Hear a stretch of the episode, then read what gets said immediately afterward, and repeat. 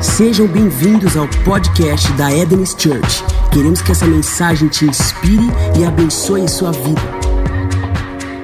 Hoje a gente está então na parte 3 dessa série chamada Carisma. Na primeira parte dessa série nós falamos sobre ah, questões ligadas ao ambiente profético falamos sobre o dom de profecia, falamos sobre o ministério do profeta, falamos sobre o que é o tal ambiente profético. A gente trouxe um equilíbrio nesse assunto, um ensino bem aprofundado. Recomendo que, se você não ouviu, que você procure depois no, no YouTube para poder ouvir essa mensagem. Acredito que vai trazer bastante, ah, ah, como é que eu posso dizer? É, é um alimento bem sólido, para que você não se engane, para que você não se perca no ensino sobre esse tema tão importante, irmãos. Amém? Nós somos uma igreja e nós acreditamos na continuidade dos dons do Espírito para a nossa geração. Glória a Deus. Então, nós não somos de determinada linha teológica que acredita que os dons cessaram com a morte dos apóstolos da igreja primitiva. Nós acreditamos sim que os dons são para hoje e a igreja é o canal de comunicação da graça de Deus, dos dons de Deus. Glória a Deus. Amém. Segunda mensagem, nós falamos sobre o batismo no Espírito Santo, o batismo no fogo, citamos também um pouco sobre o batismo no corpo de Cristo, mas demos ênfase ao batismo no Espírito Santo e o batismo no fogo. E foi uma festa, irmão. Eu acho que se somar o domingo de manhã, domingo à noite, a gente deu mais de 100 pessoas que foram baseadas no Espírito, baseadas no fogo. Foi um trem maravilhoso, amém? Uma festa, é, é, testemunhado gente, né, recebendo o dom do Espírito, falando em outras línguas, passando por uma experiência radical no fogo de Deus. Então nós somos uma igreja que acredita, que se move no profético, que dá espaço para o poder de Deus se mover. Amém? Glória a Deus. E hoje, irmãos, hoje vai ser a, a, a mensagem onde eu vou me dedicar a explicar cada um dos dons para vocês.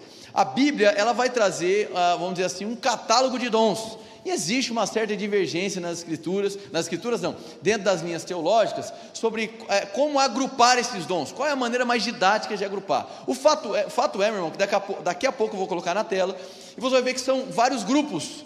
Só que é importante que se diga que todos eles são dons do Espírito. Amém? Glória a Deus.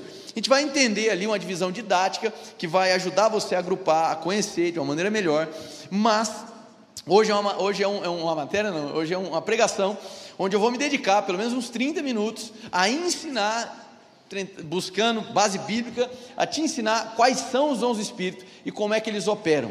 E no final da mensagem, já para os seus 15 minutos finais, aí eu vou trazer sobre o caráter desses dons, a natureza desses dons, o propósito desses dons e a origem desses dons. Amém?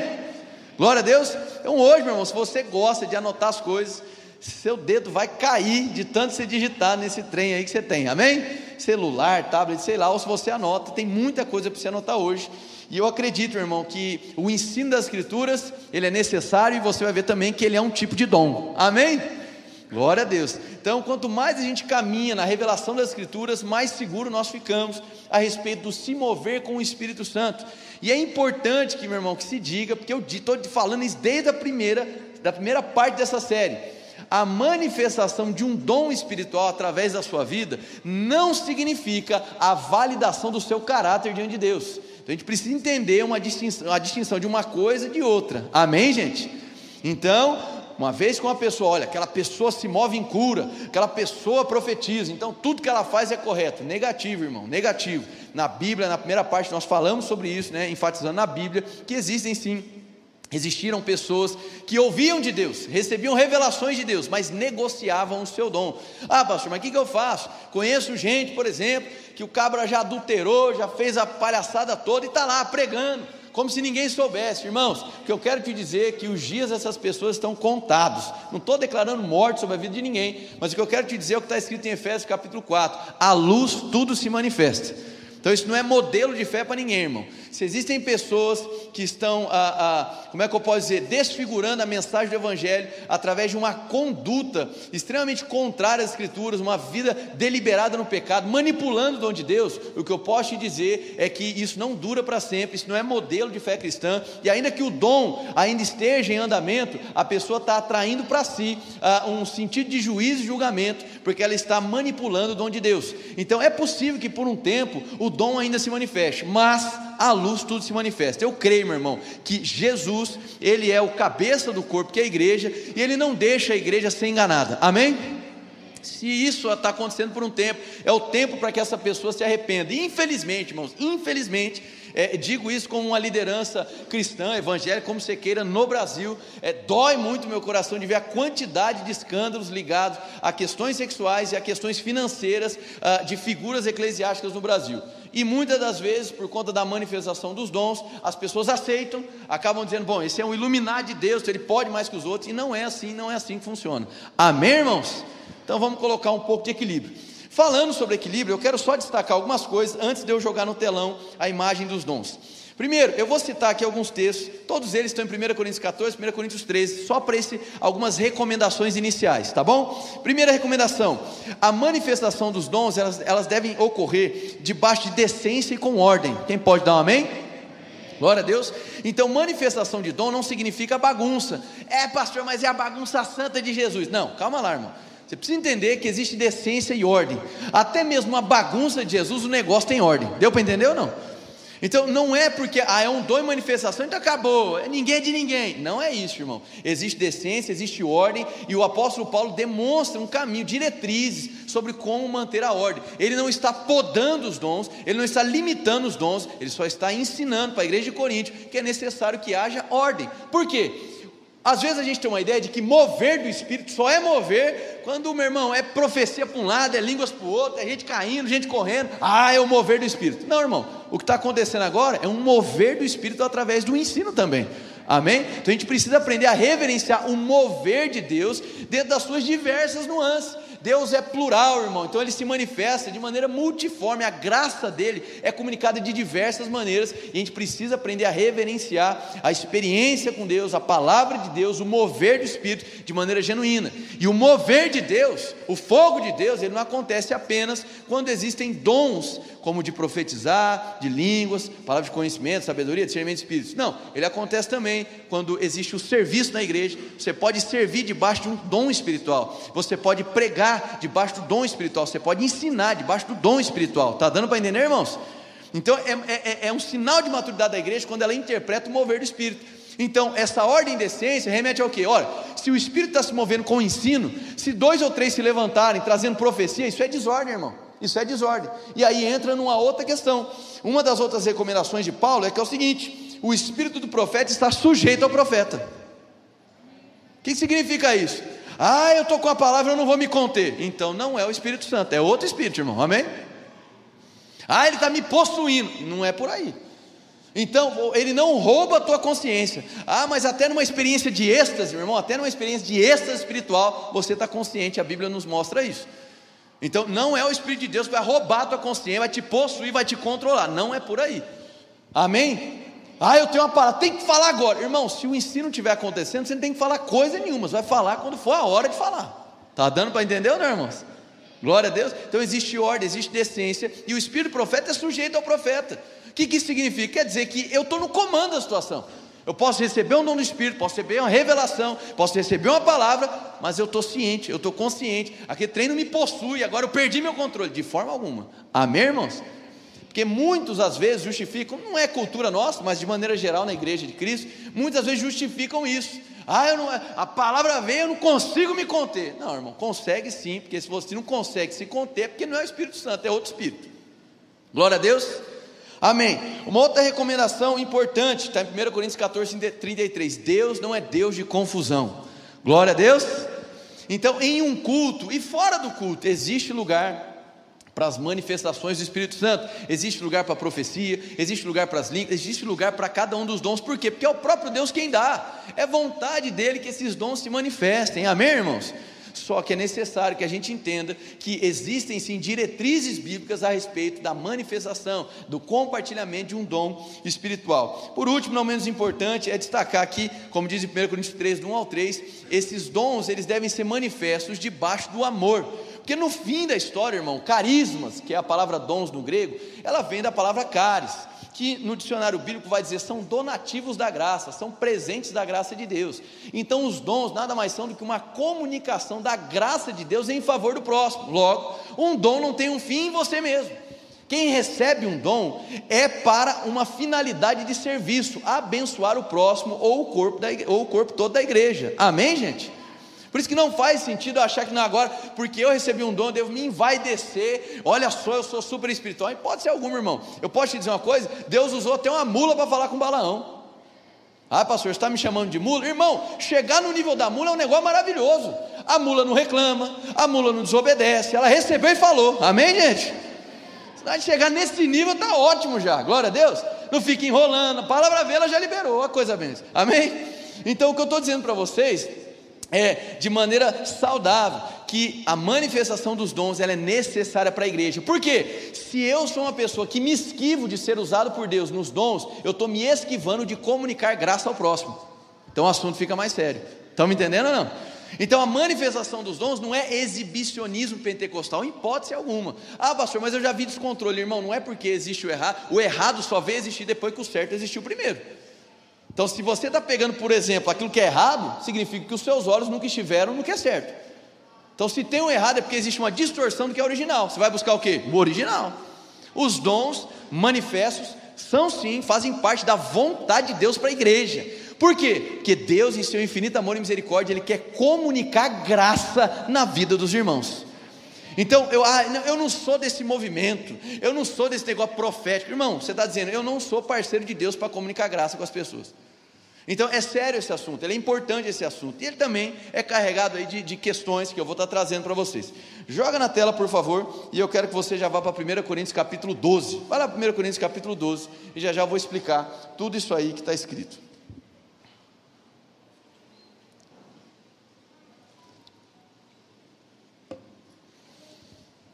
Primeira Coríntios capítulo 12, versículo 1. Se você chegou lá, diga amém. Irmãos, quanto aos dons espirituais, não quero que vocês sejam ignorantes. Vocês sabem que quando eram pagãos, de uma forma ou de outra, eram fortemente atraídos e levados para os ídolos mudos. Por isso, eu lhes afirmo que ninguém que fala pelo Espírito de Deus diz: Jesus seja amaldiçoado. E ninguém pode dizer Jesus é Senhor a não ser pelo Espírito Santo. Há diferentes tipos de dons, mas o Espírito é o mesmo. Há diferentes tipos de ministérios, mas o Senhor é o mesmo. Há diferentes formas de atuação, mas é o mesmo Deus quem efetua tudo em todos. A cada um, porém, é dada a manifestação do Espírito visando ao bem comum. Olha para cá um instantinho.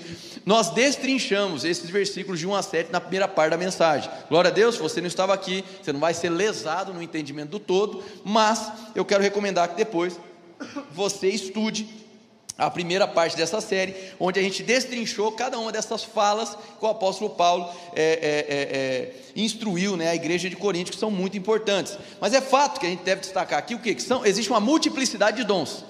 Então ele fala sobre três palavras aqui: dons, ministérios e operações ou trabalhos. Trabalhos não, alguma forma de atuação. São três palavras no grego diferentes. São três palavras diferentes. E aí começa um pouco de divergência do ponto de vista teológico entre autores, ah, ah, assim, historiadores e autores bíblicos, ah, que vão ter essa leve discordância ou concordância na, na, questão dos dons. Alguns vão dizer da seguinte maneira: olha, os nove dons de 1 Coríntios 12, que é essa primeira coluna, são dons espirituais. O do meio são dons ministeriais. E o último são operações de poder. Amém? Outros autores vão dizer: não, tudo é dom, irmão, e acabou. Tudo é dom, então os dons do Espírito é essa soma toda aí. Mas da onde estão esses outros? A coluna do meio, está apóstolo, pastor, evangelista, profeta e mestre, está em Efésios capítulo 4, versículo 11. Não somente aí. 1 Coríntios 12, 28, Paulo vai dizer: E Deus estabeleceu primeiro uns para apóstolos, depois profetas. Isso não está colocando ordem de importância, mas ordem de plantação de uma igreja. E ele vai colocar uma vírgula e vai continuar dizendo: E operadores de maravilhas e que falavam em outras línguas, e aqueles que curavam. Então ele começa, ao invés de falar o dom ministerial, ele mistura com manifestações ou dons espirituais. Deu para entender ou não? Por isso que eu fui descolando e colocando ali nessas três colunas. Então, esses do meio aqui, a gente não vai se dedicar a falar deles hoje, que são os dons para o ministério. Mas é dom, é dom, irmão. Por quê? Porque é um presente da graça e tem a finalidade de serviço. Então, é um dom do Espírito. Glória a Deus. Mas por questões didáticas, irmãos, didáticas, a gente está separando em três colunas. Deu para entender o que eu estou querendo explicar? Tudo é dom, mas por questões didáticas, a gente está separando, olhando para a função de cada um. E esse, esse grupo aqui, alguns vão chamar de operações do poder, que também é um tipo de dom. Se você procurar em Romanos capítulo 12, do versículo 6 a 8, você vai perceber que ele vai falar sobre aquele que serve, aquele que ensina, aquele que dá ânimo ou encoraja, aquele que contribui. Pastor, é um dom contribuir. Olha só que interessante. Existem pessoas que recebem de dom, que recebem de Deus um dom específico para contribuir. Isso envolve questões financeiras, irmão. Eu vou deixar falar isso lá no finalzinho. Glória a Deus. Existe dom também para liderar. Ah, pastor, então é isso. Uns são chamados para liderar, outros não. Negativo. Todos recebem uma semente de liderança dada por Deus. Isso começou lá no Éden. Todos nós que podemos provar da vida do Espírito, é, o Espírito Santo em nós é a certeza de que existe uma semente inclinada para o reinado dentro de nós. Amém? Agora existem aqueles que Deus também depositou uma porção, um dom, não é um talento natural, um dom sobrenatural para liderar, para administrar. Deu para entender, irmãos? Os dons são presentes da graça, uma vez liberados, eles facilitam o processo. E qual é o alvo final? Servir o corpo.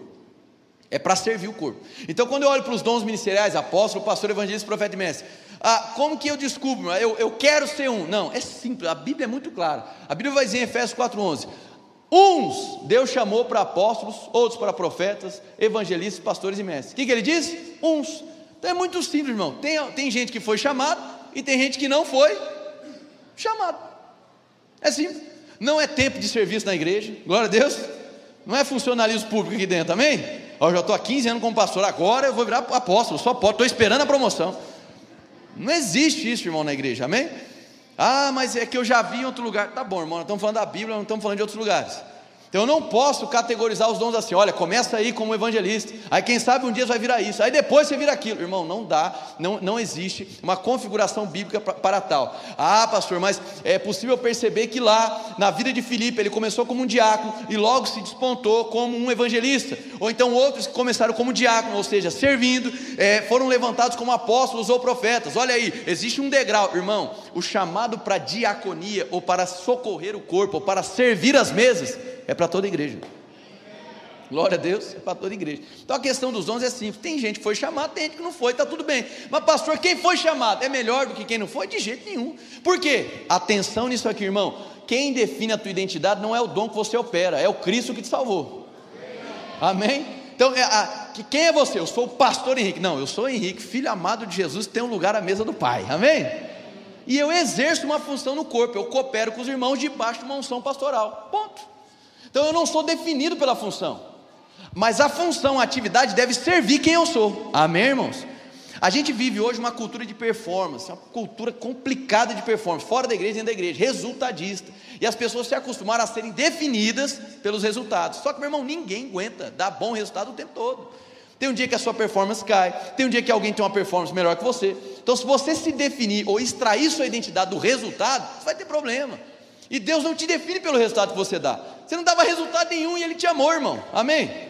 Então não é pelo resultado. Ele te amou e agora a tua vida está escondida em Cristo Jesus, de tal maneira que quando Deus olha para você, Ele vê um só: Cristo Jesus, a cabeça e o corpo dele.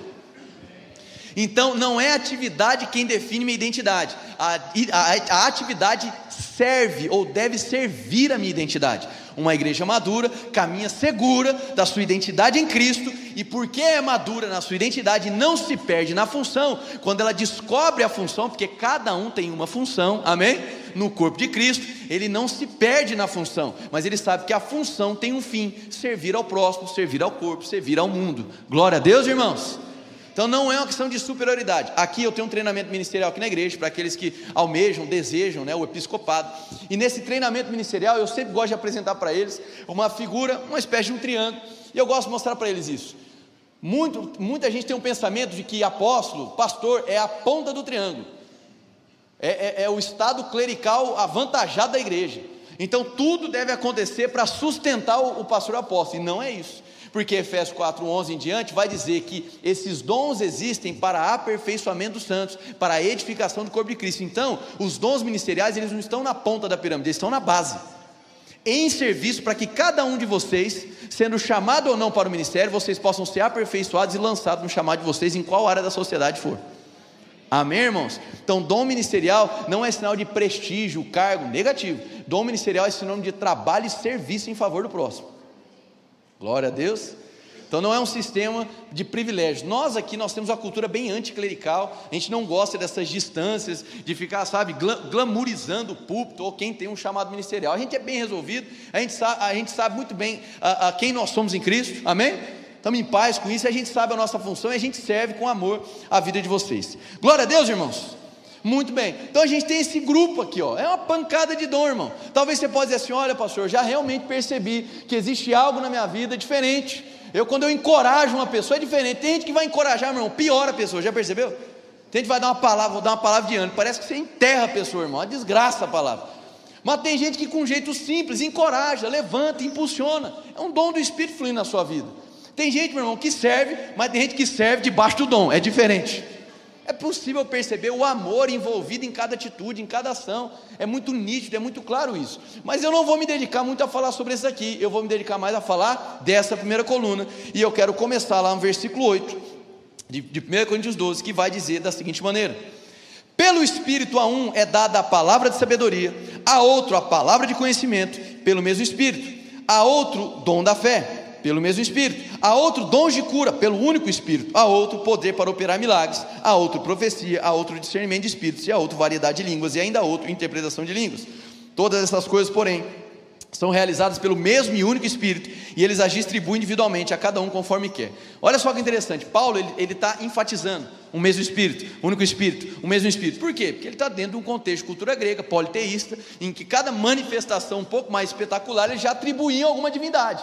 Então ele está ali doutrinando o povo, trazendo para a centralidade da trindade. Falei um pouco disso na primeira parte. Então por isso que Paulo está sendo super é é, é, é, é, enfatizando né, com muita maestria que essa questão é o mesmo Espírito, é o mesmo Espírito, é o mesmo Espírito. Fundamental para que a gente entenda isso. Por quê? Porque até hoje, irmão, no mundo contemporâneo, tem gente que quando se move num dom, ela quase pensa que ela é Deus. Isso é um perigo. O perigo do orgulho, é o perigo da vaidade. Então, se mover em um dom, não faz de você, meu irmão, a última bolacha do pacote, não faz de você o pedacinho do céu na terra. Amém? Você é um filho que permitiu que o seu coração, a sua vida, fosse um canal para que pessoas fossem abençoadas pela comunicação da graça. Amém? Amém. aleluia. Agora vamos então destrinchar. Olha só o que a gente tem aqui. De maneira didática, irmão, isso aqui não é um negócio, oh, no seminário teológico vai desse jeito. Não, isso é apenas é, é uma didática para você agrupar os dons de uma maneira mais simples, ok? A gente pode dividir esses nove dons em três grupos. O primeiro grupo nós poderíamos chamar de dons revelacionais, ou dons que revelam algo. Quem que está nesse grupo? Palavra de sabedoria, palavra de conhecimento, discernimento de espíritos. Outros três dons a gente pode agrupar em um, em um grupo chamado dons que operam ou que fazem algo. Amém? A gente vai colocar ali dons de curar, dom da fé, operação de milagres. E a gente vai ter um outro grupo, apenas para uma questão didática, que a gente vai nomear aí de dons que falam algo, que é, vocalizam algo. A gente vai colocar variedade de línguas, profecia e interpretação de línguas. Amém, irmãos? Glória a Deus. Nós vamos começar dos dons revelacionais. E é evidente, irmão, que a maioria desses dons é possível perceber no ministério de Jesus. Eu vou citar diversos textos aqui para a gente ganhar um tempo. Mas nós vamos começar pelo que dá mais confusão. Pode ser ou não? O que dá mais confusão é a palavra sabedoria. É o que mais dá confusão, irmão.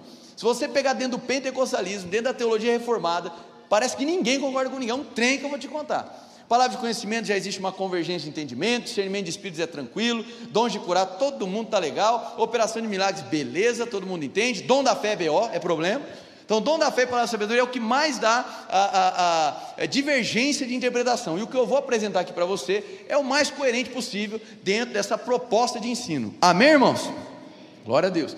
Mas existem pontos questionáveis? É evidente que sim. Dos demais sete dons, muito tranquilo, a convergência de entendimento, mas nesses dois existe sim algumas, algumas perguntas quanto à operação deles. O que, que eu posso ensinar para vocês aqui hoje? Atenção aqui. Quando a gente fala de uma revelação bíblica, uma revelação de Deus, é, é, é, utilizando um homem, nós podemos perceber um padrão de revelação. Qual é o padrão de revelação? Geralmente, quando Deus revela algo, ele aponta para um esclarecimento de algo no passado ou no presente, ou então no futuro. Um detalhe: sempre quando Deus traz uma revelação de futuro, ela é seguida de um conselho ou uma instrução. Está dando para entender? Então são padrões de revelações. Você tem esclarecimento de fatos do passado do presente, Já recebeu uma palavra assim? A pessoa vai lá e fala assim: Olha, eis que vos digo, eu vi você no seu quarto, orando às 3h27 da manhã. Você, meu Deus do céu, você estava lá comigo, fica desesperado. Isso é um esclarecimento de um fato, e aquilo vem como um ensino para você. Olha, Deus estava comigo, Deus estava me assistindo, aleluia. Ou às vezes você vai perceber nas Escrituras que existe um esclarecimento de um pecado para que haja restauração, mas nem sempre acontece.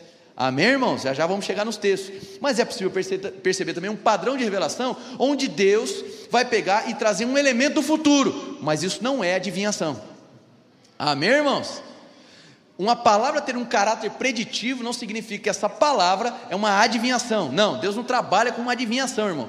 Deus ele revela fatos eternos que muitas das vezes esses fatos eternos eles estão ligados à nossa perspectiva de futuro. Agora atenção, nunca é um fragmento do futuro só para você ficar curioso. Ai meu Deus do céu, fiquei ansioso. Não. A palavra de sabedoria é uma sabedoria, um divino conselho, é uma divina instrução que te aponta para o futuro.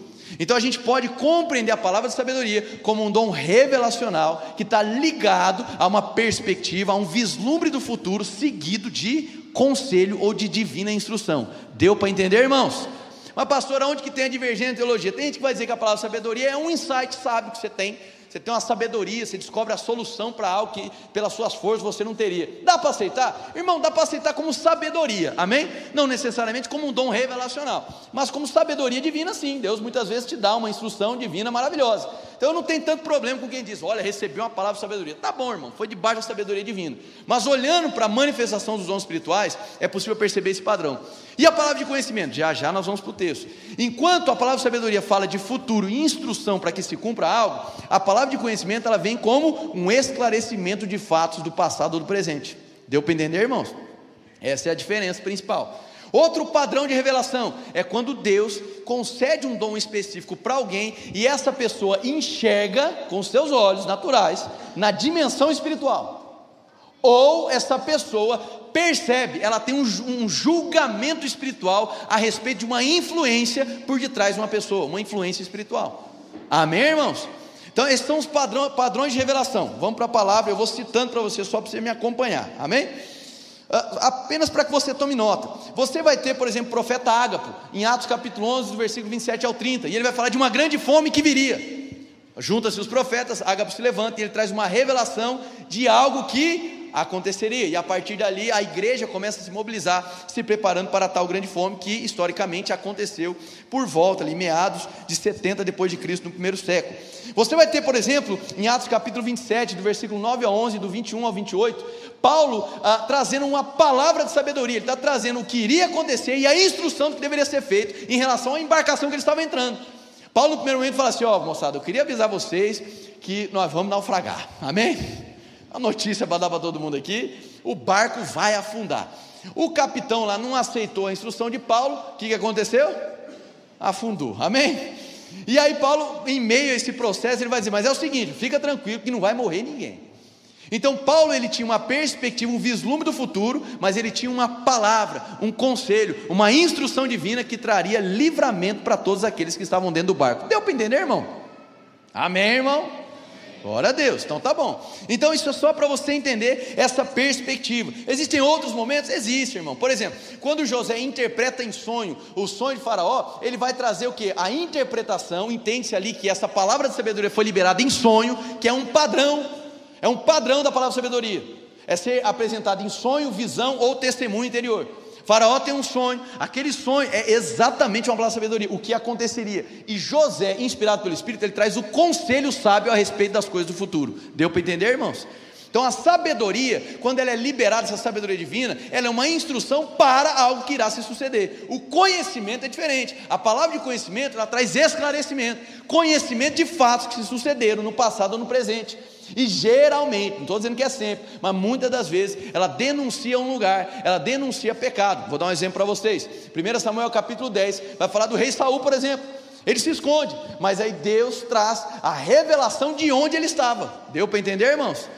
Aqueles homens tomaram conhecimento mediante revelação de onde Saul se encontrava. Vou dar um outro exemplo para você. João capítulo 4, quando Jesus conversa com aquela mulher samaritana, o que, que ele vai dizer? Ele vai falar para ela quantos maridos aquela mulher já teve. Que que Jesus, em que dom Jesus estava se movendo ali? Palavra de conhecimento. Ele estava recebendo, mediante o dom do Espírito, um esclarecimento de fatos que tinham acontecido no passado. E a partir dali ele começou a trazer um ensinamento para essa mulher. Está dando para entender, irmãos? Glória a Deus. Amém. Outro exemplo, você pega lá em João capítulo 1, do versículo 47 ao 50, quando Jesus vai conversar com Natanael e ele traz uma revelação, falando: Natanael, eu te vi. Ah, viu como, irmão? Eu te vi, você estava lá em tal local. Jesus ele teve uma percepção no espírito a respeito de um fato recente, mas era um fato, um esclarecimento. Deu para entender, irmãos? Vou dar um outro exemplo. Ananias e Safira. Você vai pegar lá, por exemplo, em Atos. Ah, ah, quando vai acontecer o episódio de Ananias e Safira, é Atos capítulo 5, versículo 1 ao 5. Existe uma revelação do que eles tinham feito com, as, com, com o dinheiro que deveria ser ofertado, repartido entre os irmãos. Glória a Deus. Não é que na época eles não poderiam usar o dinheiro em benefício próprio, mas é que eles haviam se comprometido. E eles acabaram por desvirtuar aquele dinheiro, aquela, aquelas terras, aquelas riquezas que deveriam ser entregues para que fossem partilhadas entre os irmãos. E eles fizeram isso na surdina, irmão, como se ninguém soubesse. Mas Deus, mediante um esclarecimento, deu conhecimento dos fatos para aqueles homens, especialmente para o apóstolo Pedro, e ele teve ciência daquele pecado. Amém, irmãos? Tendo ciência daquele pecado, o que acontece é que eles são fulminados, eles atraíram julgamento para si, porque de fato o coração deles já tinha sido tomado por Satanás.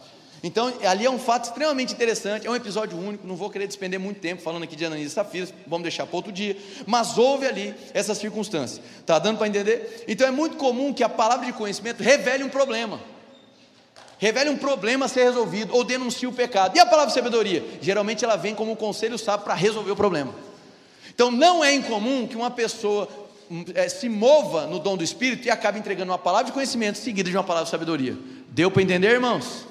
Essa é a ligeira diferença. E o terceiro dom revelacional? Aí a gente tem discernimento de espíritos. Vou dar um exemplo para vocês, por exemplo, Atos capítulo 16, do versículo 16 ao 18. Paulo ele vai julgar o espírito por detrás de uma adivinha. Ele percebeu um espírito por detrás, uma influência maligna. Então não necessariamente ele viu um demônio, Amém? Tem gente que vê, irmão, vê anjo, vê demônio, vê um monte de coisa. Eu nunca vi nada, irmão, eu estou em paz, amém? Nunca vi nada, mas é muito comum, uh, especialmente quando eu estou aconselhando pessoas, que Deus me deu discernimento, Ele me dá uma noção, uma percepção no Espírito a respeito de qual Espírito está influenciando aquela pessoa. E quando isso acontece, irmão, é um despertar de Deus. Aí você tem que, você tem que falar com Deus no íntimo. Aí, Deus, é hora de revelar. É. Eu vou, vou abrir um negócio para vocês, tem muitos anos, não tem nada a ver com gente da nossa igreja, não foi nem nessa cidade. Mas uma vez eu estava aconselhando uma senhora por volta uns 70 anos. E me veio a revelação, ela está debaixo de um espírito de sensualidade. 70 anos, irmão. Como é que fala para uma senhora que ela está debaixo de prostituição com 70 anos? Eu falei, mas Jesus, como é que eu vou falar um trem dele para a senhorinha aqui? Como é que faz? Aí eu abri. Falei, ó, eu, eu percebo aí que existe um, um espírito maligno te conduzindo para a sensualidade. Aí, meu irmão, ah, já rasgou tudo. E aí Deus foi trazendo a revelação do que tinha acontecido. Existe um porquê daquilo que está acontecendo. Eu não vi nada, mas eu tive o quê? Um senso diferente, um julgamento diferente a respeito. Então isso é muito comum acontecer comigo, não é sempre, mas às vezes acontece. Os irmãos ficam até com medo de pedir aconselhamento agora. Estão pensando bem, pastor, estou em paz, eu vou seguir minha vida aqui, eu estou tranquilo. Mas muitas das vezes acontece, irmão, amém? E a pessoa está lá contando a história e pum, vem um discernimento no espírito. Eu não estou vendo, não estou tocando, mas vem um discernimento num testemunho interior. Existe uma influência maligna voltada para essa área. É muito comum acontecer quando eu estou aconselhando. E eu pergunto para a pessoa, falo, olha, me veio no espírito isso, faz sentido? Irmão, geralmente eu, eu não me lembro de alguma vez não ter feito sentido. Glória a Deus. Então a gente vai ver diversas circunstâncias. Agora, o discernimento de espírito também pode também ser enxergar na dimensão espiritual? Pode. Se a gente pegar a segunda Reis 6,16, é quando Eliseu vai falar para o servo dele. O servo dele morre de medo, tem um exército cercando ele, um exército natural. E aí Eliseu vai dizer o quê? Calma, meu filho, você não está vendo nada, você não está vendo, não? Um exército de anjos nos cercando. Então ele estava tendo uma, uma abertura da dimensão espiritual com os próprios olhos naturais dele. É possível que isso aconteça? É possível, irmão. É possível. Eu já, já aconteceu isso uma porção de vezes, não vou falar que já passou de 10, mas uma boa porção de vezes, uh, em que eu estou pregando e pessoas ao final do culto, tanto em Campo Grande quanto em outras cidades, vêm me testemunhar sobre o que eles veem, que eles já enxergaram na dimensão do Espírito, sobre a presença de dois anjos, sobre a presença de um anjo gigante atrás de mim. Nunca vi, irmão, mas se estão falando, eu creio, aleluia. Eu não vou brigar, amém? Estou em paz. Já viram, é muito comum aqui na igreja, mais de 5, 6 pessoas já viram a mesma coisa. Elas têm essa facilidade. Eu nunca me movi dessa maneira, de enxergar a dimensão espiritual. A Camila, minha esposa, ela vê muita coisa, enxerga muita coisa. Pastora Paola vê muita coisa, porque é o dom de discernimento de espíritos em atuação plena. Em mim é comum e não é quando eu quero, é quando o Espírito quer, amém? Acontece nesse senso de julgamento, desse discernimento a respeito dos espíritos. Tudo bem até aí, irmãos? Gastei um pouco mais de tempo, porque aqui é realmente um pouco intrigante. Jesus, por exemplo, encontrando um determinado jovem, ele teve discernimento de espírito de um demônio que afetava aquele jovem. Então, são dons. E qual é a finalidade dos dons? Servir a igreja. Quem é que concede os dons? O Espírito Santo. Então, eu não manipulo o dom, não é quando eu quero, é quando o Espírito quer. Agora eu lhe pergunto: quando é que ele quer? Deixa eu refazer a pergunta: quando é que o Espírito quer comunicar graça em favor do próximo? O tempo todo, irmão. A questão é: será que nós estamos dando mais atenção para aquilo que os nossos olhos naturais estão vendo, ou nós, ou nós temos cultivado uma atenção voltada para o Espírito Santo? Eu creio, irmão, que quanto mais a gente se tornar reverente à palavra, quanto mais a gente buscar o Senhor, buscar a face dele, quanto mais a gente se permitir ser envolvido no fogo de Deus, mais nós veremos as manifestações dos dons do Espírito. Então Deus não está escolhendo os prediletos, Deus está buscando os famintos, aqueles que têm um desejo, um, um coração voltado para esse amor autodoador, que está pensando em servir o próximo, está pensando em alcançar o próximo, está pensando em servir e amar. Esses irmãos, eles são canais que vão distribuir, manifestar, compartilhar a graça de Deus. E a graça de Deus também é comunicada por meio da manifestação dos dons do Espírito. Então nunca é para é, um envaidecimento não é para você se sentir o mais espiritual, não, não, não, não, não. É debaixo de abnegação, é debaixo assim, de um coração ah, ah, totalmente voltado para um amor sacrificial, é esse desejo de servir, irmão. É o desejo onde você não quer ser notado, você quer que o próximo seja alcançado. Esse coração, irmão, ele é um coração faminto e o Espírito Santo se move. Então não é que o Espírito, ah, é quando o Espírito quer, é de vez em quando, meu irmão, eu creio de todo meu coração que o Espírito quer o tempo todo, que as pessoas sejam alcançadas pela comunicação da graça. O que falta muitas das vezes, irmão, não é o Espírito querer, o que está faltando é o povo com fome. Porque se você começar a ter mais fome de Deus, você vai começar a perceber que o, o, o dom do Espírito vai começar a fluir na sua vida. Você vai até se assustar, mas vai acontecer, irmão, vai acontecer. É, é, é, é, quase uma condição sine qua non, você buscar mais o Senhor e você perceber Ele fluindo através de você. Quanto mais fome, mais dom vai ser liberado. Porque essa fome vai revelar humildade, essa fome vai revelar humilhação diante dele, demonstrando: Senhor, eu estou aqui para cumprir o seu propósito, eu estou aqui por amor àquilo que o Senhor mais ama, que são vida, as vidas. Então me usa como um canal, Pai. Eu não quero que o meu orgulho vá na frente, eu não quero que o ego vá na frente, eu só quero que pessoas sejam alcançadas. Quanto mais você se alinha dessa maneira, mais os dons vão começar a operar na sua vida. Então, dons, meu irmão, não é um convite ao espetáculo, dom é um convite à graça de Deus. Amém. Fechamos aqui esses três dons revelacionais. Glória a Deus. Vou, vou entender que esse silêncio foi um. Pode seguir, pastor. Estou entendendo tudo. Amém. Seguindo então, a gente vai ter os dons de poder. Eu vou começar pelo dom de curar e operação de milagres, depois eu falo do dom da fé, que eu falei que rola uma briga aí também no dom da fé. Tudo bem? Então vamos para dons de curar e operação de milagres. Dons de curar é a restauração sobrenatural de algo físico. Glória a Deus. Operação de milagres é uma intervenção divina no curso da natureza. É um fenômeno onde existe uma intervenção. Algo que era completamente impossível se torna viável mediante uma ação de Deus inspirando um homem para que ele prossiga, para que ele seja o agente ativo do milagre. Atenção aqui, essas palavras são importantes. Então, os dons de curar são dons, dons no plural. Por quê? Existem diversas, existem diversas manifestações de cura. Vou dar um exemplo. Tem um irmão nosso, pastor, pregador, amigo nosso, e ele é possível, ele é um evangelista, é possível perceber o dom de cura específico voltado para pessoas que têm surdez. Eu não sei se esse é o melhor termo, mas vocês entenderam, tá? Pessoas que têm perda de audição. Eu nunca vi, irmão. É impressionante. Ele não pode ver alguém que está surdo, ele vai orar pelo cabo. Ele tem esse chamado, esse instinto, é um dom que opera na vida dele. E assim, você chega lá, o povo tem 100 pessoas com dor de cabeça, voltam uns 99 com dor de cabeça, mas se tiver 10 pessoas surdas, sai todo mundo ouvindo. Tem um outro, uma vez que eu conheci, que o negócio dele era caroço, irmão. Ele pode ver caroço, tinha uma raiva com caroço. Se tem caroço, eu quero orar, vai assumir tudo. Aí chegaram e falaram assim: irmão, ora pelo irmão que está com dor de cabeça. Não, dor de cabeça é uma batalha, irmão, isso é mais difícil. Isso é um negócio complicado. É que é complicado, é porque existe uma facilitação de cura voltada para uma área específica. Por isso que é dons de curar, uma pluralidade de cura no meio do corpo de Cristo. Amém, irmãos? Mas, pastor, é só através do dom de curar que a cura acontece? Não. Hoje eu não vou me dedicar a falar sobre cura divina, mas a cura ela pode ser recebida pela fé. Você pode estar meditando nas escrituras e, e, e, e crer lá. Pois Isaías 59 está dizendo que ele se fez, 53, se fez pecado no meu lugar, ele levou sobre si todas as dores, todas as enfermidades. Espera aí, se ele levou, não precisa levar mais. Senhor, eu creio que o Senhor morreu na cruz do Calvário e estabeleceu saúde divina para mim. Eu me aproprio pela fé do que o Senhor conquistou. É uma maneira. É possível que a cura seja recebida mediante a concordância em fé. Eu ligo minha fé com a tua, a gente concorda e a cura se manifesta. Amém? Então tem maneiras de se receber cura. Agora, uma dessas maneiras é através da operação, quando o Espírito delibera e um vaso, um canal se apresenta, dá permissão, dá lugar para o Espírito Santo e a cura começa a se manifestar debaixo de um dom específico, uma facilitação específica. Amém, irmãos? Glória a Deus. Mas qual é a diferença? Mas pastor, se eu vejo uma cura, eu chamo de milagre. Eu também chamo. Amém? Mas qual é a diferença didática de uma cura para um milagre?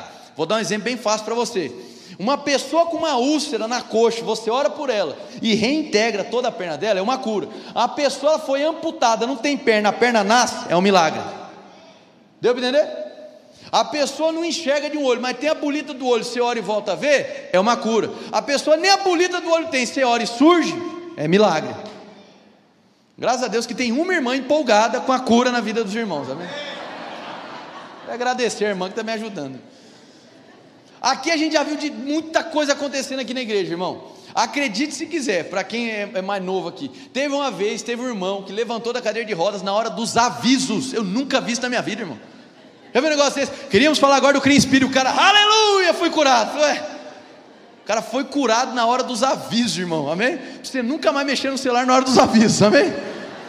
cabra levantou da cadeira de rodas, uma coisa de maluco, lá, lá, na mata de Jacinto, coisa de louco. Já teve gente que foi curado a, a, a, de problemas da visão, enxergava nada, passou a enxergar instantaneamente. Já teve gente com o braço crescendo, perna crescendo, teve de tudo aqui, irmão. E eu creio que está chegando um tempo onde a gente vai testemunhar mais e mais curas e milagres. Amém? Ah, pastor, eu posso chamar a cura de milagre? Irmão, pode, irmão. Ninguém está fiscalizando, ok? Eu só estou te trazendo o que é o que é cada qual de acordo com o dom do Espírito. Então a cura, e eu nem vou ficar citando textos aqui, porque cura era uma marca do ministério de Jesus, amém, irmãos? Uma, uma, uma manifestação comum no ministério de Jesus, as curas acontecendo, restauração sobrenatural. E eu quero te dizer, irmão, que você está em um ambiente de cura. Todo domingo aqui a gente tem um time de milagres, já percebeu? Fica aqui o time de milagres, a minha direita e minha esquerda no final do culto. O que a gente tem de testemunho de cura é um negócio impressionante. É uma atrás da outra, irmão, uma atrás da outra, porque eles estão aqui se arriscando, eles estão aqui em favor, em amor da vida das pessoas. E muita coisa tem acontecido no nosso meio. Amém?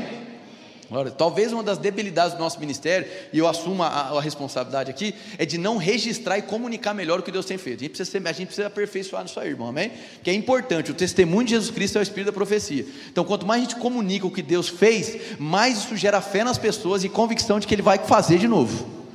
Precisa melhorar nisso, eu assumo a responsabilidade, precisa registrar melhor aquilo que Deus tem feito. Beleza, mas pastor, cita outras situações de operação de milagres. Cito. Por exemplo, quando você vai ver ah, ah, ah, o mar vermelho se abrindo, Êxodo 14, 16 ao 30. É uma operação de milagre, uma intervenção de Deus no curso da natureza. Mas tinha um agente ativo? Tinha, Moisés. Sim ou não? Ele estava lá é, fazendo algo. É, Josué capítulo 10, do 12 ao 14, vai ver o que? Josué parando o sol, vamos dizer assim, né? parando o dia. Quem era o agente ativo? O próprio Josué, debaixo de um dom do Espírito. Qual o dom do Espírito que era esse? Uma operação de milagres. Amém, irmãos?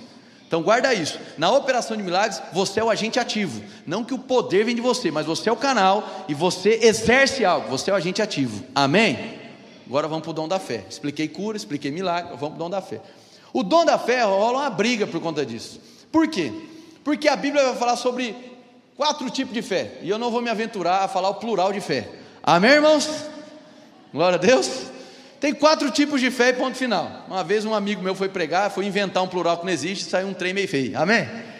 Então tem quatro tipos de fé e ponto final. Existe uma fé comum, irmão. Existe uma fé comum.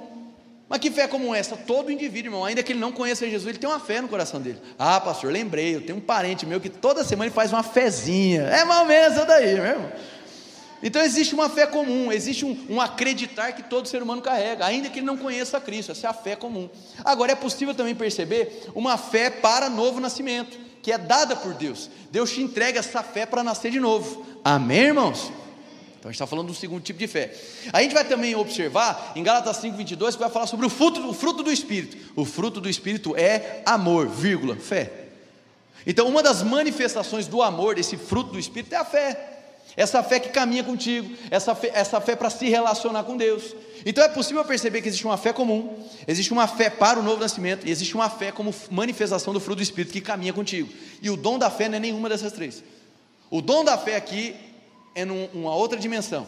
E aqui eu digo com toda a cautela do mundo e trazendo o máximo de coerência bíblica, olhando para os padrões de intervenção divina, olhando para os padrões de milagre de Deus, é possível perceber entre uma circunstância de milagre, onde existe um agente ativo, e uma circunstância sobrenatural, onde existe um agente passivo.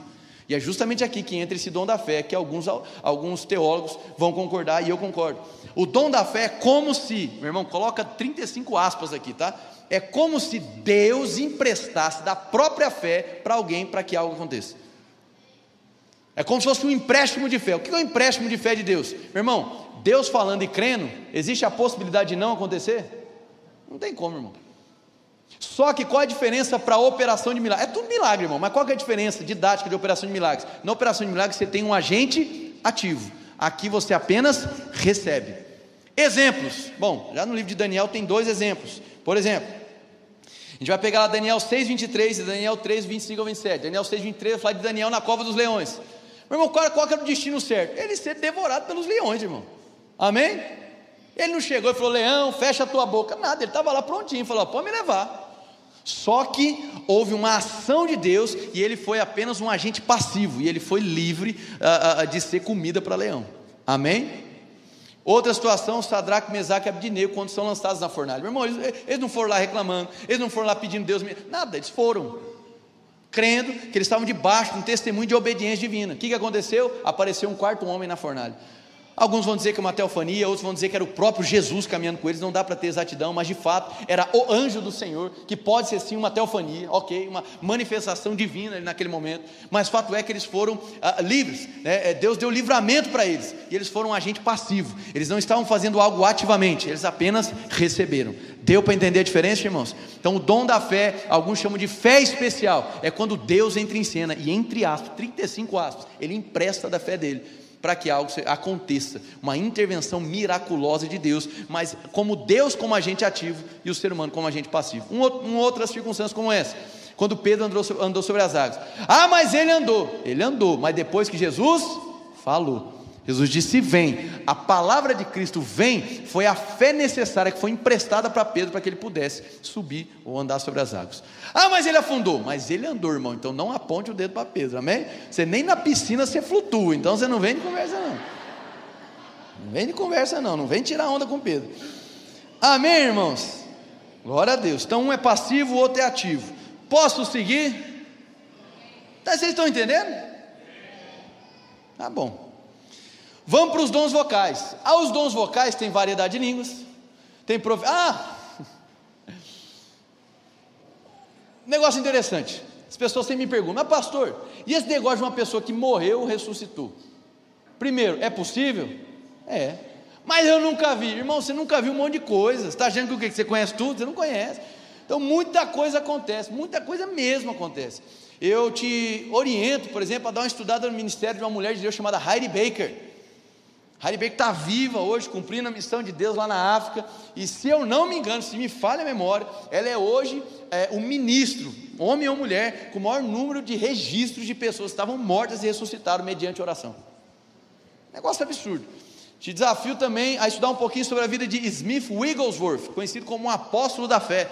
Um homem de Deus foi levantado por Deus depois dos seus 50 anos, era um encanador inglês e mediante o testemunho da mulher dele, ele é chamado para a fé em Cristo, e aquele homem revoluciona, é, é, passa por uma revolução, e ele acaba trazendo um ministério de cura e ressurreição de mortes poderosíssimo. Ah, mas tem precedente da Bíblia? Tem, irmão, claro que tem, tem uma pancada, amém? Você vai ver diversas situações, tanto com Jesus quanto com outras circunstâncias, ainda no livro de Atos, de pessoas que estavam mortas e foram ressuscitadas. Mas é comum? Não. E pastor, você já vivenciou? Eu tenho um testemunho para contar, amém? Eu, desse eu não podemos contar um negócio aqui, amém? Estava eu lá no ano de 2010, quinto ano de faculdade. E aí, alguns conhecem essa história aqui. E aí, meu irmão, eu era estagiário na Santa Casa. Já, já, já viu, né, irmão? Quem é estagiário só se lasca, o trabalho é dobrado. E acontece que chegou um senhor, devia ter, sei lá, mais de 60 anos de idade.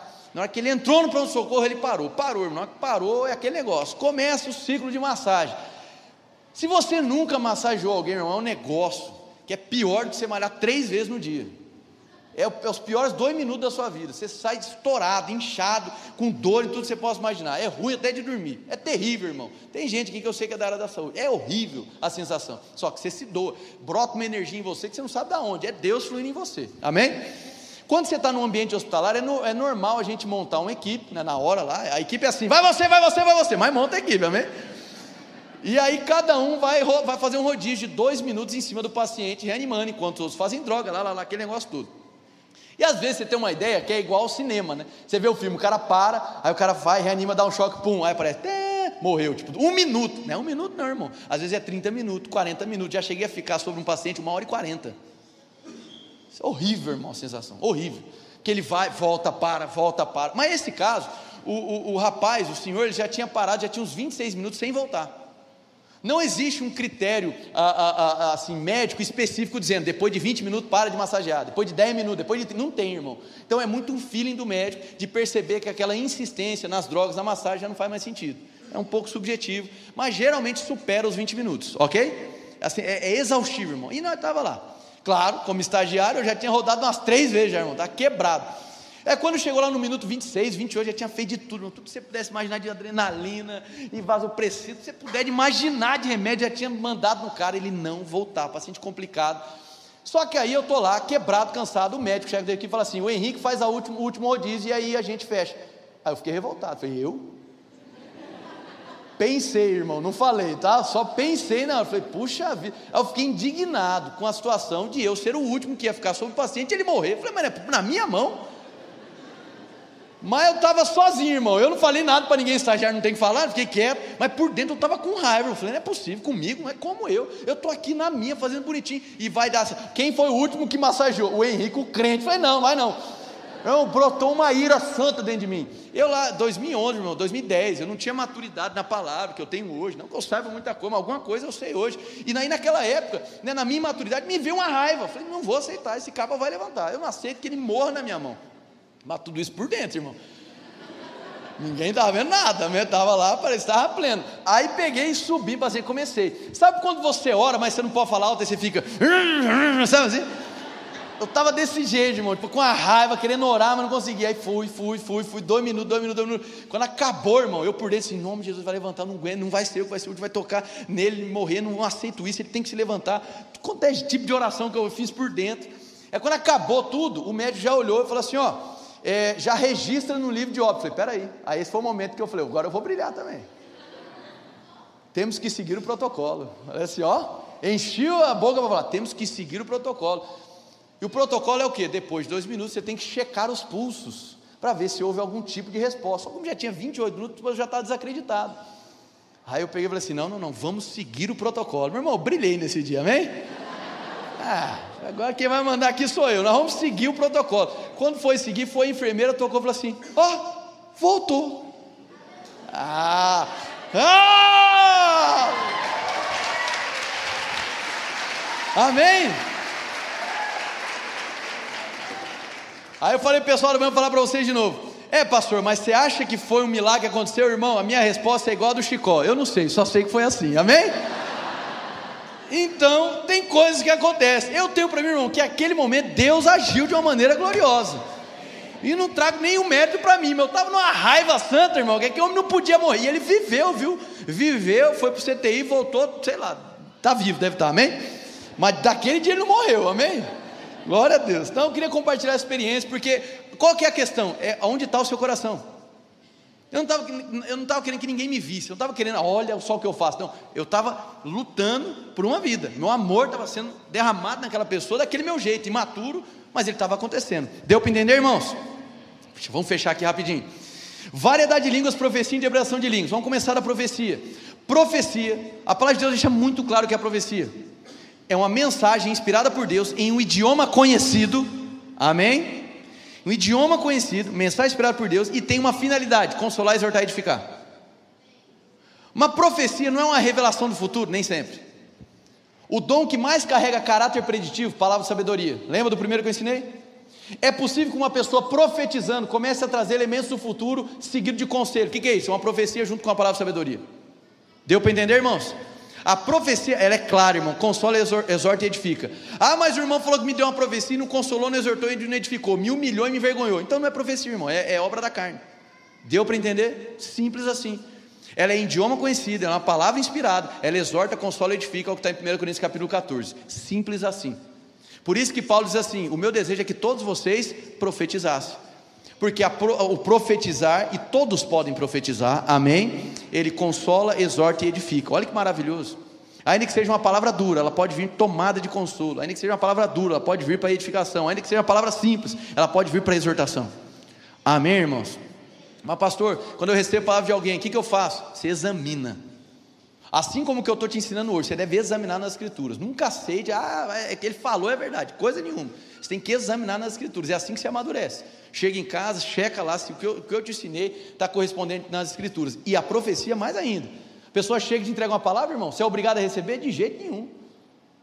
Já aconteceu de gente chegar aqui para mim e dizer, pastor, é o seguinte, eu saí de, enfim, de X ministério e me, me liberaram a profecia, falaram que eu ia ser amaldiçoado em tudo que eu fizesse. Eu falei, e você? O que, que você fez? Ah, ele é uma autoridade espiritual. Eu acreditei. Eu falei, por isso você está vivendo essa miséria. Você acreditou em algo pelo qual Jesus já te livrou. Ele, como assim? Eu falei, me, me responde uma pergunta bem simples: o que, que é maior? Uma palavra de maldição de um homem, debaixo de obra da carne, ou a palavra de bênção que vem de Deus? Aí ele quer dizer que eu sou abençoado? Eu falei, mas é claro. Então a falta de conhecimento faz as pessoas ficarem o quê? Aprisionadas, debaixo de uma maldição que na verdade é uma corrente que está aprisionando esse cara, mesmo ele sendo livre. Isso é, uma, isso é um desastre, isso é uma tragédia. Amém, irmãos? Então é necessário que você conheça as escrituras para você examinar. Se alguém chegar e falar assim, ó, oh, eu te amaldiçoo, eu falar, meu irmão, chegou tarde, tá? Eu já sei o que está escrito na palavra, você não vem falar para mim não, que eu já sei que eu sou abençoado. Acabou, acabou. Isso é sério, irmão, amém? Isso é sério.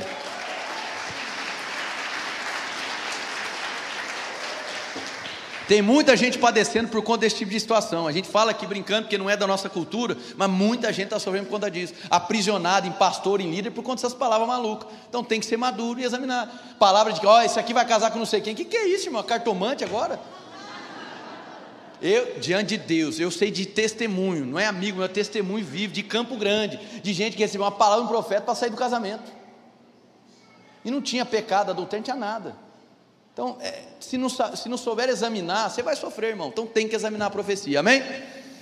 Tá bom, variedade de línguas. Variedade de línguas, existe também um certo conflito aqui. Qual é? Estou acabando, irmão, fique em paz, tá? Variedade de línguas. Algumas pessoas vão colocar três tipos de variedade de línguas e alguns quatro. Eu vou colocar três e citar qual é o quarto. Pode ser? Tá, qual que é esse quarto que as pessoas colocam dentro de variedade de línguas, mas para mim não é é as línguas para edificação pessoal. Então eu vejo um, uma diferença entre o orar em línguas estranhas, que vem como uma das manifestações de fala do batismo do Espírito Santo, amém? Eu vejo como uma diferença da variedade de línguas. Por quê? Simples. Na variedade de línguas, a Bíblia diz que é quando o Espírito quer, amém? As línguas para edificação pessoal é quando eu quero quiser começar a orar em línguas agora, eu oro e eu vou estar edificando a mim mesmo. Paulo vai dizer, eu oro em línguas muito mais que todos vós. Ele vai dizer, quando orares em línguas estranhas, quando orares em outra língua, está dando para entender? Então ele está colocando ali o que? Um controle dessa oração em nós. É diferente do dom do Espírito, que é deliberado quando o Espírito. Perfeito.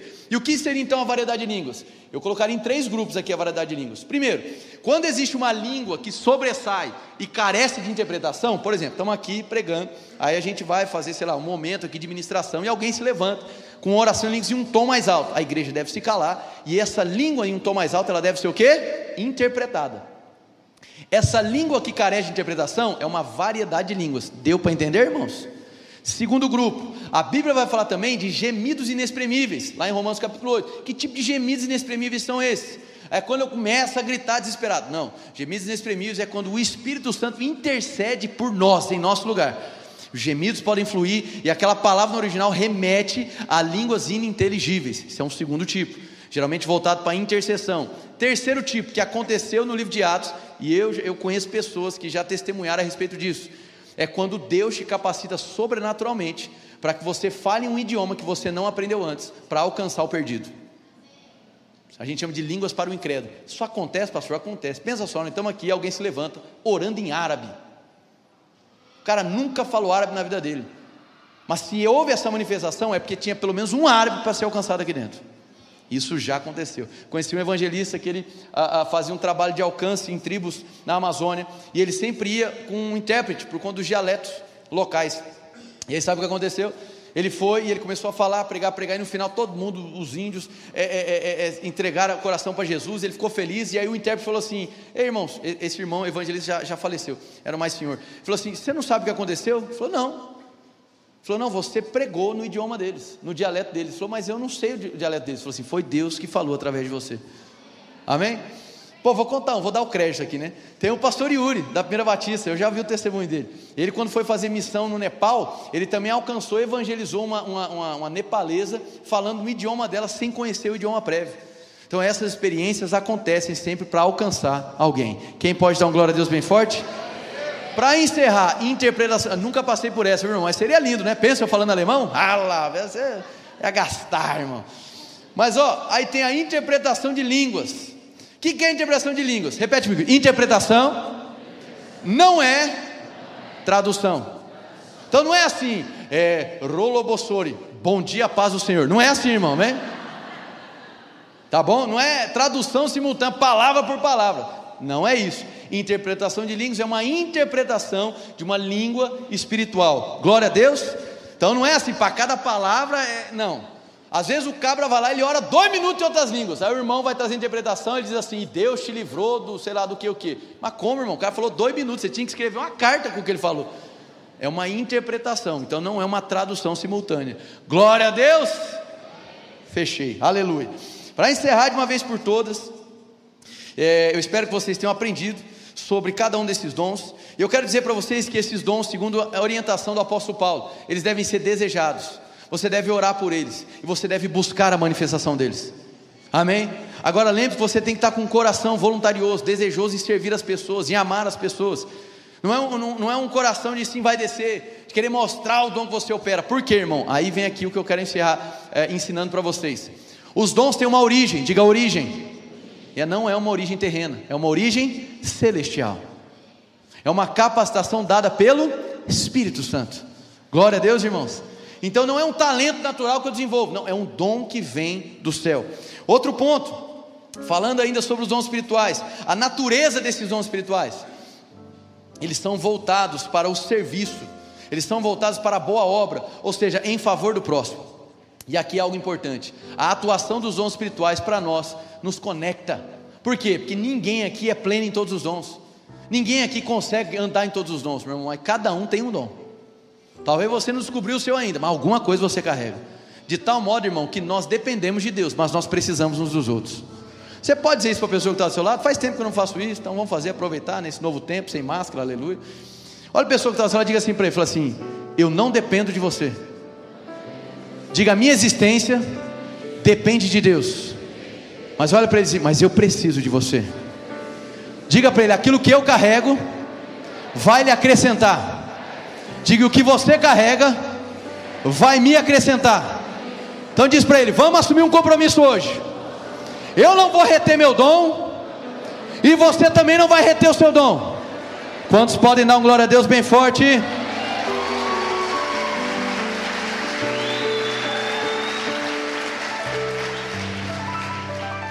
Amém, irmãos? Então existe propósito da manifestação dos dons espirituais, a edificação do corpo, o aperfeiçoamento dos santos. Meu irmão, nós precisamos entender. Eu falei para você sobre três grupos, não falei? Três grupos de dons: dons que revelam, dons vocais e dons de poder que manifestam algo. Já parou para pensar que Deus te ama de uma maneira tal que Ele, se necessário for, revela coisas do, do passado, do presente e do futuro para poder te comunicar graça, te trazendo livramento? Deus é esse, irmão. Já pensou que Deus chama tanto que Ele comunica através de dons vocais a graça dele? Isso demonstra cuidado, o anseio por relacionamento. Já parou para pensar que o Deus, se necessário for, libera poder, um poder extraordinário, o poder dunamis, para trazer livramento e restauração para a sua vida? Então, os dons, quando são comunicados, quando a igreja dá vazão para o Espírito Santo, sabe o que a igreja está fazendo? Reverenciando a santidade de Deus e reconhecendo, irmão, que você pode ser sim um vaso na mão do Senhor. Não importa o seu tempo de igreja, o que importa, irmão, é o seu nível de entrega. é o quanto você está disposto, disponível a Deus. E o critério dele é simples: aquele que tem fôlego louve. Se você está com fôlego, irmão, você está apto para que você seja um canal, para que o dom de Deus seja liberado. Eu quero encerrar falando algo também. Os dons, ele tem uma origem, um modo de atuar e uma finalidade. Coloca aqui aquele, aquele outro slide que tem três palavras em grego, que eu quero encerrar com isso aí. Quero que você preste muita atenção nisso. Lembrando que eu estou no segundo encerramento, irmão, amém? Aleluia? A gente não se perder aqui na conversa. Existe um caráter tríplice dos dons. As palavras lá de 1 Coríntios 12, quando ele fala é, o mesmo Espírito, o mesmo Senhor e o mesmo Deus, ele vai falar sobre dons, carisma, então a gente pode compreender o caráter carismático ou carismata. Quando ele fala sobre ministérios ou trabalhos, ele fala da expressão diaconia. E quando ele fala sobre operações ou atuações de poder, ele fala dessa palavra energema, que aqui a gente vai compreender o caráter energemata. O que, que isso significa? Ainda que a gente possa vincular, uh, do ponto de vista assim, de interpretação bíblica no léxico, palavra por palavra, o carismata apenas a dom, a diaconia apenas a ministério e energemata apenas a operação. Eu queria dizer para vocês que essas três palavras elas correspondem ao caráter de qualquer dom do Espírito. Por quê? O que é carismata? Significa uma manifestação sólida da graça de Deus. Todo e qualquer dom é uma manifestação sólida da graça de Deus. Seja os dons do Espírito, seja os dons do ministério, sejam as operações de poder, são manifestações sólidas da graça de Deus. Quem pode dar um amém? Diaconia, todo dom tem um caráter diácono. O que, que significa? Que todo dom tem um caráter de serviço em favor ao próximo, um caráter de serviço, de amor sacrificial. Todo e qualquer dom, meu irmão, seja o dom espiritual, seja aquele que lidera, seja aquele que administra, seja aquele que contribui, seja lá qual for o dom que já opera na sua vida, ele tem um propósito, é o serviço. Nunca tem um fim em você mesmo. Quem pode dar um amém? Energemata fala de obras em manifestação que, que significa, irmão? Que todo dom é uma continuidade, é um sinal de continuidade do ministério de Jesus. Todo dom aqui na terra é um sinal de que você está se abrindo para que o ministério de Jesus se perpetue na terra até que ele volte. Glória a Deus, amém. Volta para outra tela, e agora sim, o último encerramento, aleluia. Eu falei para vocês que aqui tinha algumas características de dons que eu não iria enfatizar, mas eu queria só citar algo aqui. Algo aqui. O que aconteceu no culto de hoje, irmão? Eu creio de todo meu coração que havia um dom de ensino para poder ensinar vocês. Uma unção de ensino, para que a gente pudesse esmiuçar. Se você pegar a quantidade de versículos que eu ensinei para vocês, que passou de 50. E você nem percebeu. Texto atrás de texto. Trazendo um entendimento das escrituras. Ensinar, meu irmão, não é falar difícil. Ensinar é tornar o difícil fácil. Isso é um bom ensino. Nenhum professor, quando sai de aula, fica feliz e fala assim: hoje eu arrebentei, ninguém entendeu nada. Irmão, isso não é bom. Não é não? É bom quando as pessoas entendem. Então, essa é a ideia. É o dom do ensino fluindo. Agora, deixa eu dizer algo. Existe um dom de contribuir.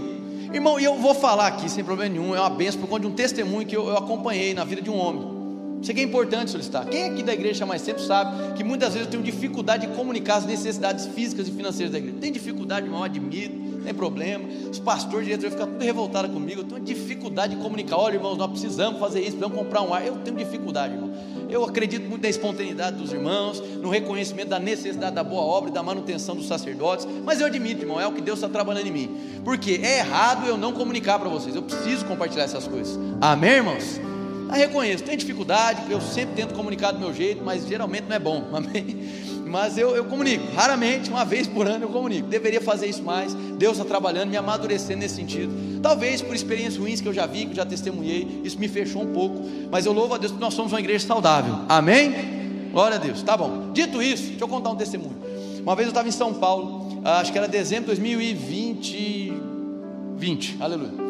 E aí lá eu pude acompanhar o testemunho de um cara, que eu não lembro o nome dele agora, mas ele é conhecido no Brasil como o Rei dos Porcos. Rei dos porco mesmo, porco, porco, bicho. Ele tem as maiores, não lembro o nome das instalações de, de, de suíno no Brasil. Vende para o mundo inteiro. É, milionário, irmão. Sabe quanto tem dinheiro? Você não sabe nem como é que fala o nome? Milionário, irmão. E aí no meio daquela reunião tinha assim, por volta de 50 e poucos pastores, esse homem milionário, irmão.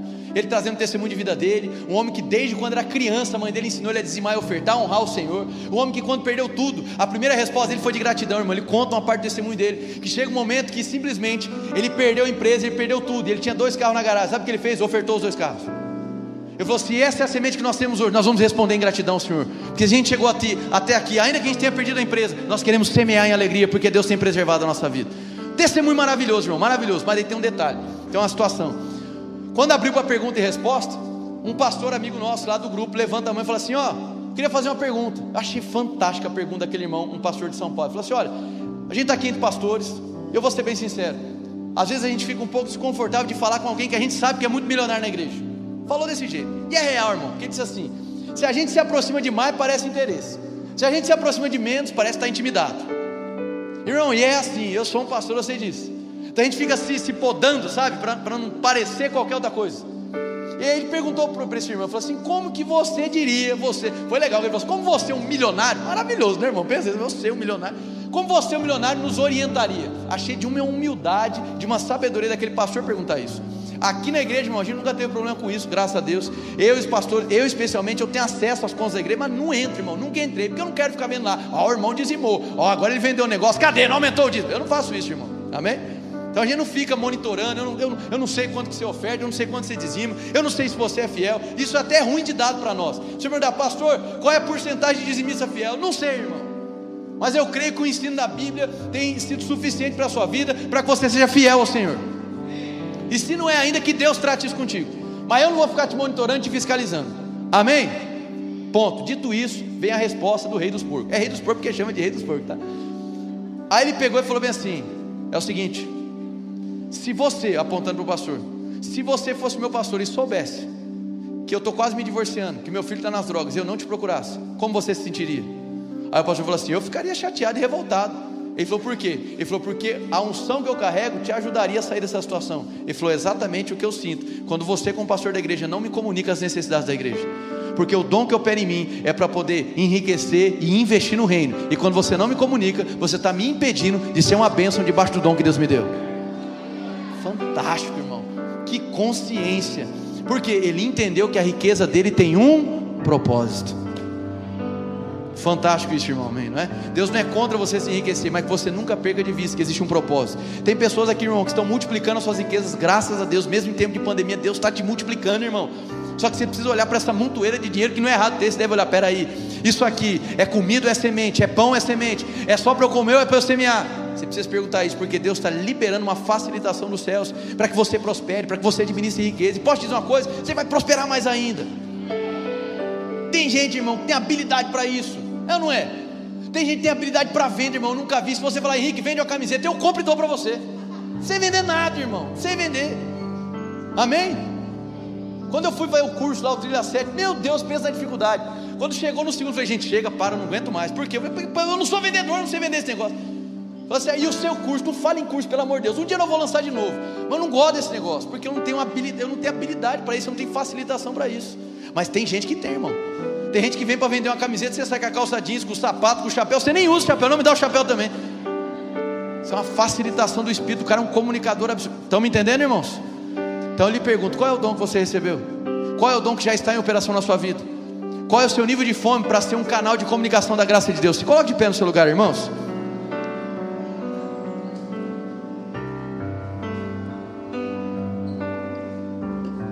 Irmãos, essa série, as palavras foram bem grandes nessa série. Eu agradeço a paciência dos irmãos, tá? Semana que vem a gente provavelmente começa uma nova série. E eu garanto que, é, que não tenho certeza se vai ser do mesmo jeito, amém? Mas eu creio que as próximas serão menores as palavras, mas essa era necessário um estudo mais aprofundado, um ensino mais esmiuçado. Por quê? A última vez que eu tinha ensinado sobre os dons do Espírito, sabe quando foi? Numa série chamada O Glória, em 2019. Então era necessário que a gente parasse esse tempo para ensinar o equilíbrio no profético. Você está cheio da palavra, irmão? Glória a Deus. Eu tenho duas orações para fazer aqui. E a gente encerra. Eu quero que todo mundo fechasse os olhos agora. Se for possível, irmão, você segurar dois minutos, encerra. Quero que você fique de olhos fechados, porque você ouviu aqui o que, que Deus é capaz de fazer em amor. O que, que Deus é capaz de fazer por amor à sua vida. Ele é capaz de liberar um dom para te revelar algo, para te restaurar. Ele é capaz de comunicar um dom para que você seja salvo, para que você seja liberto, para que você é, prove de livramento em uma área da sua vida. Ele é capaz de trazer um dom, uma comunicação da graça, para que você não se distancie da mesa. E eu quero fazer esse primeiro convite para você que deseja conhecer Jesus ou voltar para os braços do Pai. Talvez ouvindo essa mensagem, ainda com uma mensagem mais técnica de ensino, o que brotou no seu coração foi: meu Deus do céu, que Deus persistente, que amor verdadeiro, Ele não descansa, Ele vai atrás de mim. Ele faz o que preciso for para me alcançar. Que Deus é esse, que amor é esse, que até mesmo em meio a manifestações de poder está comunicando a tua graça. Senhor, eu quero me abrir para essa graça, eu quero me abrir para esse amor. Então, se você está aqui nessa noite, você deseja conhecer esse Deus amoroso. Se você está aqui essa noite, talvez deseja voltar para Ele. Eu quero poder orar por você. Se você está aqui hoje deseja conhecer Jesus ou voltar para os braços dele, eu quero que você levante bem alta a mão no seu lugar, que eu quero poder orar por você. Você que hoje quer conhecer Ele ou voltar para os braços dele, quero que você levante bem alto a sua mão, bem alto para que eu possa ver. Glória a Deus. É isso aí, glória a Deus. É isso aí. Pode ficar com a mão levantada. Glória a Deus. Quantos mais querem hoje conhecer Jesus? Não aguenta mais ficar distante. Em nome de Jesus, Pai, nós queremos te agradecer pelo teu cuidado. Glória a Deus. Todos vocês que, que têm o desejo de ser restaurado. Talvez você conheceu ele um dia, se afastou da mesma. Hoje você quer voltar, irmão. Você não aguenta mais ficar longe. Chega de ficar longe, chega de ficar aí brigando com Deus. Hoje a noite para você voltar para os braços do Pai. Hoje a noite para você dizer sim, Senhor. Eu entendi a comunicação da tua graça. Eu entendi o seu chamado. Eu não vou mais desperdiçar uma vida longe da mesa. Glória a Deus, glória a Deus. Vejo mãos levantadas, glória a Deus. Glória a Deus. Vocês que levantaram as mãos, você pode abaixar sua mão um pouquinho. Eu vou orar para encerrar o culto. Em, em, respeito aos irmãos por conta do horário. Quando eu terminar de orar, vocês que levantaram as mãos, todos vocês levantaram as mãos. Quando eu encerrar o culto, você vem aqui na frente que eu vou orar com você, amém? Geralmente a gente faz diferente, mas hoje estou fazendo assim, em respeito ao horário, em respeito aos irmãos. Glória a Deus, amém. Então, todos que levantaram as mãos, eu vou orar agora para encerrar o culto. Quando eu terminar de orar, você vem aqui, que eu quero poder olhar para você orar com você. E agora eu vou orar para encerrar. A gente está com o time de milagres aqui à minha direita, à minha esquerda. Daqui a pouco vai aparecer alguém lá do outro lado, não vai? Aparece, ela tá falando. Essas pessoas aqui, meu irmão, essa série tem tudo a ver com aquilo que eles estão operando. Eles estão aqui se arriscando em amor a você. Glória a Deus. Se você entrou com algum tipo de dor ou enfermidade, ou você tem um pedido de oração, quando eu encerrar o culto, você pode vir aqui à frente. Esses irmãos aqui estão com o coração queimando para poder te servir. E eles te servem às vezes com operando debaixo de dom de cura, às vezes com uma palavra de conhecimento, às vezes uma palavra de sabedoria. Fato é, meus irmãos, que eles estão desejosos em ser um canal de amor de Deus para você. Sempre no final do culto, mas isso é importante que você saiba. Sempre no final, elas, o pessoal se posiciona aqui estão aqui disponíveis para orar por você. Glória a Deus. Amém. Eu vou orar agora para encerrar. E nessa oração de encerramento, eu vou orar para que você seja ativado no Espírito. Que você seja ativado. Para que na hora que eu terminar a oração, você falar glória a Deus, acabou o culto. Que você seja ousado para entregar algo para alguém. Ah, pastor, mas eu já orei por alguém, não aconteceu nada, irmão. Já orei o irmão morreu. E nisso não me parou de orar. Eu continuo orando pelas pessoas, porque eu já vi muita cura acontecer, já vi muito milagre acontecer. O meu papel não é controlar o resultado, o meu papel é cumprir o que Deus me chamou para fazer. Se Ele diz cure os enfermos, eu vou em direção a fazer isso. Se Ele diz impõe as mãos, eu vou impor as mãos. Amém? Eu não sou o controlador do resultado, mas eu sou aquele, ou nós devemos ser aqueles que respondem ao chamado de Deus. Isso é o risco. O risco não é uma hipótese, o risco não é será que vai acontecer, não. O risco, ele acontece debaixo da convicção. O risco é uma expressão da fé. Eu estou tão convicto de que Deus é real que eu vou me lançar em amor pelo irmão, independente do resultado. Eu vou amar o irmão. Glória a Deus. Você aprendeu sobre os dons. Eu vou orar, meu irmão, para que literalmente você seja cheio do Espírito, para que literalmente você aprenda a se mover com o Espírito e que você tenha esse coração desejoso e que Deus libere, que o Espírito Santo distribua dons no nosso meio. Amém? Isso não está reservado para o tempo da igreja, mas também para fora, na sua, na rua, onde você mora. Deus não deixa de ser Deus quando acaba o culto. Vamos orar, Senhor, em nome de Jesus. Aqui está a sua igreja, Senhor. O ensino foi ministrado, o conhecimento da tua palavra foi liberado, para que todo mundo aqui pudesse se mover de maneira sábia, para que todos aqui sejam maduros o suficiente para se arriscar, mas também para examinar. Não como quem julga, não como quem condena, caçando erro, mas como quem é maduro para filtrar e saber receber aquilo que é de Deus e aquilo que muitas das vezes excede aquilo que muitas das vezes é da emoção humana. Pai, nós estamos aqui e o nosso desejo é sermos encontrados pelo Senhor como aqueles que têm fome, Pai. Fome de, de conhecer mais a Ti e de ser um canal de amor por aquilo que o Senhor mais ama, que são vidas, Pai. Senhor, em nome de Jesus, eu te peço, Senhor, como um servo seu agora, vem e comece a ativar os teus filhos hoje. Que hoje seja como um marco, uma virada de chave para cada um deles, para que eles possam se descobrir naquilo que o Senhor tem chamado eles, para boa obra, para o serviço em amor dos irmãos, sem o desejo de se sentir privilegiado ou de se sentir superior a um outro irmão, mas debaixo de humildade, Pai, debaixo de humilhação diante da tua presença, porque sem o Senhor, Pai, nós não seremos nada mas por causa da tua presença, nós podemos sonhar, nós podemos ter uma nova vida, nós podemos viver de uma maneira diferente. Então, Senhor, em nome de Jesus, vem com teu Santo Espírito agora e começa a movimentar as águas do Espírito desses irmãos. Comece a ativá-los agora em nome de Jesus. Vem, Espírito Santo, e distribua os teus dons em meio àqueles que têm fome, Pai. Vem com palavras de sabedoria, palavras de conhecimento, discernimento de espíritos. Vem, Espírito Santo, traga no nosso meio profecias, variedade de línguas, interpretação de línguas, operação de milagres, dons de curar, dom da fé. Que você tome lugar aqui, que você assuma o lugar de maestria, mais do que já tem assumido. Espírito Santo, venha e se revele em um nível mais profundo para nós. Que aqueles que estão nos assistindo em casa possam provar também de uma nuvem de glória tomando a casa deles. Que eles possam ser cheios do Espírito onde quer que eles caminhem. Senhor, em nome de Jesus, assim como um dia eu fui despertado com uma raiva santa da morte, que muitos aqui hoje sejam despertados com uma raiva, uma indignação, uma ira santa, para que não possa se acostumar em ver obras do mal prosperando. Em nome de Jesus, Pai, que hoje seja um marco na vida dos irmãos, que eles sejam incendiados pelo Teu Espírito, que eles sejam provocados pelo Teu Espírito. Em nome de Jesus, Pai, que hoje seja uma noite de virada, onde as pessoas vão deixar de ser apenas é, espectadores para se tornar canais do Senhor na vida do próximo. Eu te agradeço.